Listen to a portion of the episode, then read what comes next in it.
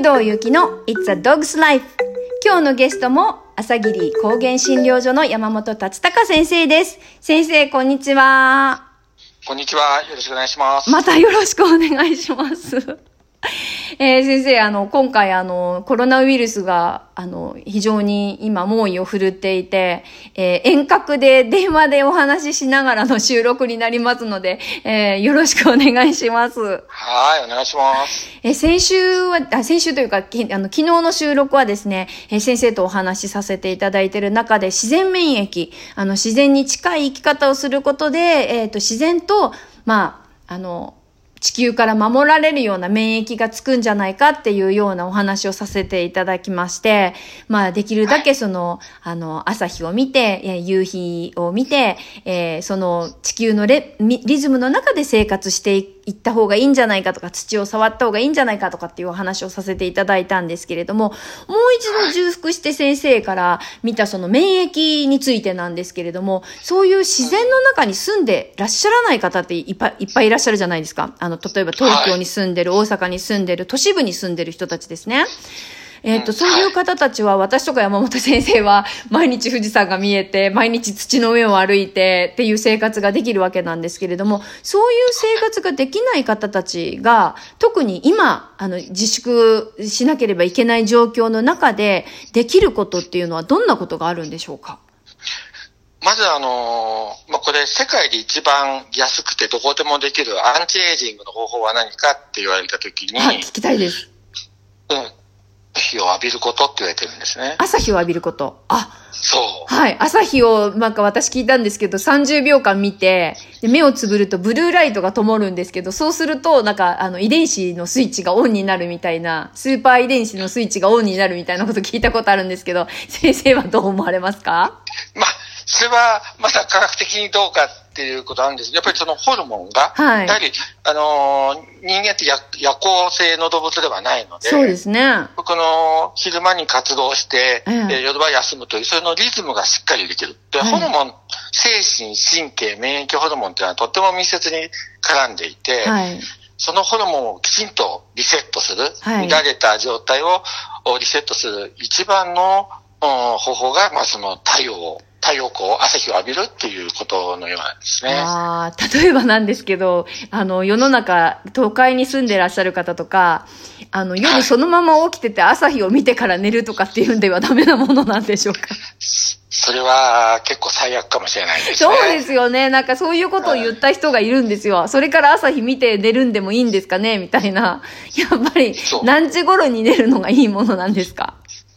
これはあのーまあ、アメリカが睡眠医学っていうのを先行してやってるんですけれども、はい最近はあの、昔は例えば、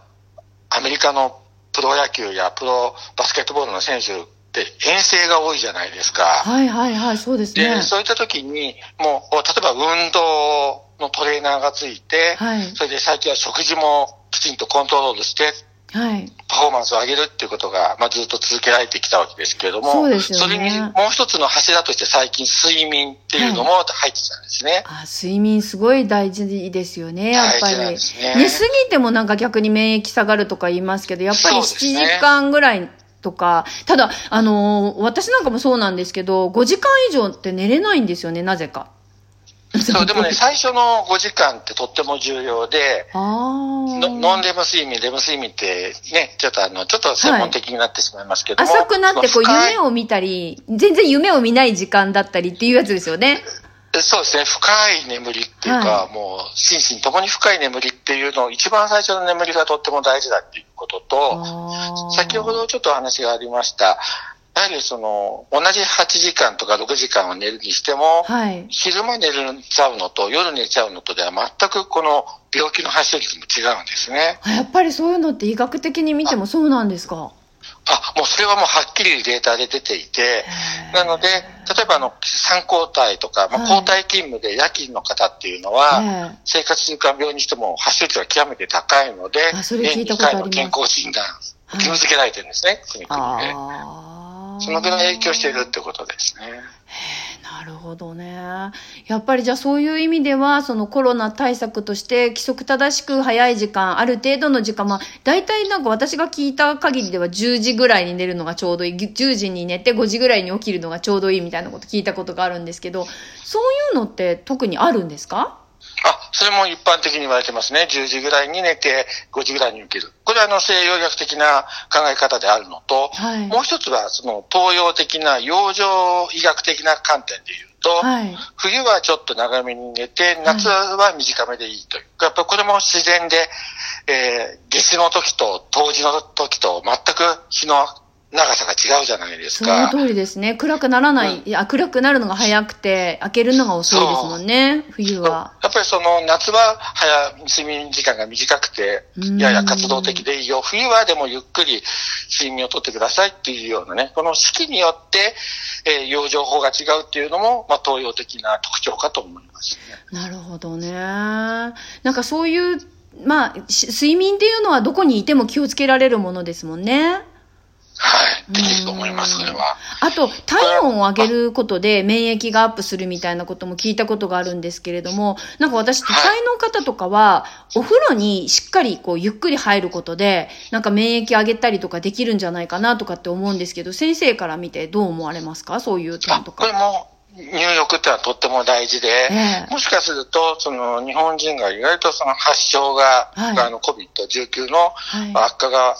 ね、少ないけど、もしかするとシャワーではなくてお風呂文化っていうのも、もしかすると一つの要因かもしれないですね。ああ、一回ね、まあお風呂入ってる時っていうのは体温が上げられますもんね。はい。あの、なんかちょっとこう、それって専門的な話になるかもしれないんですけど、私個人としては、なんかその、熱が出た時に逆に下げちゃうことによって、なんか悪化しちゃったりとかすることとかってないのかなとかって思ったりするんですけど、なんかあの、すごい、難しいところですよね。あの、西洋医学的に見ると熱は下げなきゃいけない。なんかこう、東洋医学的な意味っていうか、自然療法的に見ると熱は出るのが、で、出てこそウイルスを殺せるから、熱はある程度大大事な必要枠だみたいな見方と、そこら辺がなんか、まあ、このコロナに対してすごい難しいところなんじゃないかなって思ったりするんですけれども、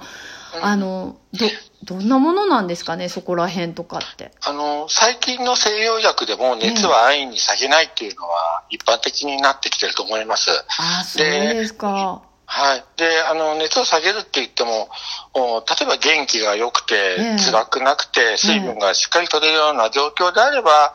熱を、解熱剤を使わないっていうのが、主流になってきてると思いますね。すねだから、7度5分とか8度ぐらいですぐ飲むっていうのは、逆に今おっしゃられた通り、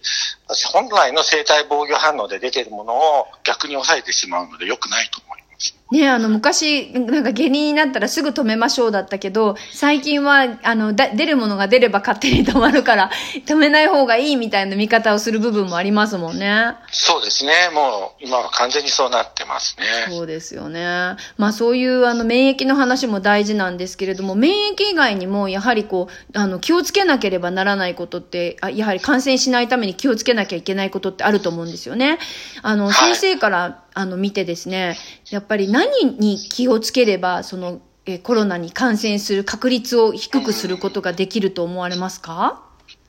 そうですね。あのー、皆さんもご存知のように、その不要不急で出ないとか、避けるとか、あと手洗いやマスクをするっていうのは、一般的にもそうなんですけどちょっと油断し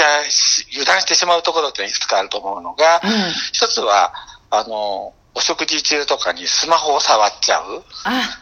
そうですね。急に電話かかってきたり、LINE が来たりとかで触ってしまう。これスマホって意外といろんなところで出歩いて持ち歩いて触ってるので、はい、えー、清潔じゃないケースもあるんですね。水洗いもなかなかできなかったり。確かですね。私、あの、よくアルコールでシュッシュシュッシュしながら、あの、綺麗に拭いて持ち歩くようにはしてるんですけれども、お食事中のスマホっていうのはよくありますね。写真撮ったりとかしますしね。はい。ちょっとそれは、あの、もちろん綺麗なスマホであればいいんですけれども、できるだけそれは減らした方がいいと。あと、あの、よく病院の中では、まあ、レッドゾーンというね、ゾーニングで、ここは清潔、これは、ああのね、危険なところとか分けてはいるわけですけれども、はい、家の中でもね、例えば、ドアノブ、外のドアノブは汚いけど中は綺麗だとかって、そういう意識がどのぐらいあるのかな。例えば、外から帰ってきた時に、はい、外できちんと手洗いとか、アルコール消毒して、それで外の、一番外のドアノブを触ればいいと思うんですけれども、はい、そこが汚いまま、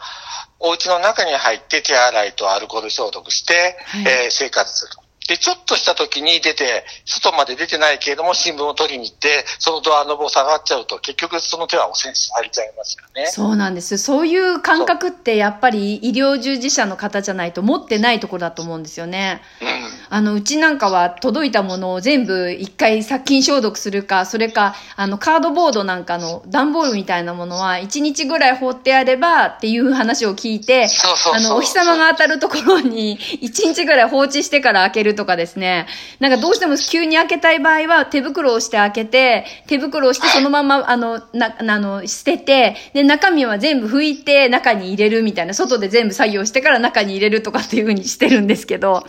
なんか、それはとっても大切だと思います、ね、神経質すぎるとかですね、ちょっとおかしいんじゃないかとか言う人がいるんですけど、やっぱり気をつけた方がいいとは思いますよね。と、アメリカでは実際に3週間ね、ずっと外に出なかった方で、ええー、感染した方がいて、どうしてだって言った時に、唯一その、配達されたあ箱を触ってしまったのが原因じゃないかって言われてますので、まあ、そういうこともあると思いますね。先生、もうあっという間にあと30秒で終わってしまうんですけれども、はい、あの、もう一日だけお付き合いいただいてよろしいでしょうか？承知しました。大丈夫ですか？本当に、はい、あの、2回で終わる予定だったんですけれども、すいません。あともうちょっとだけお付き合いください。すいません。失礼します。ありがとうございました。えー、お相手は工藤祐樹でした。ゲストは山本達隆先生でした。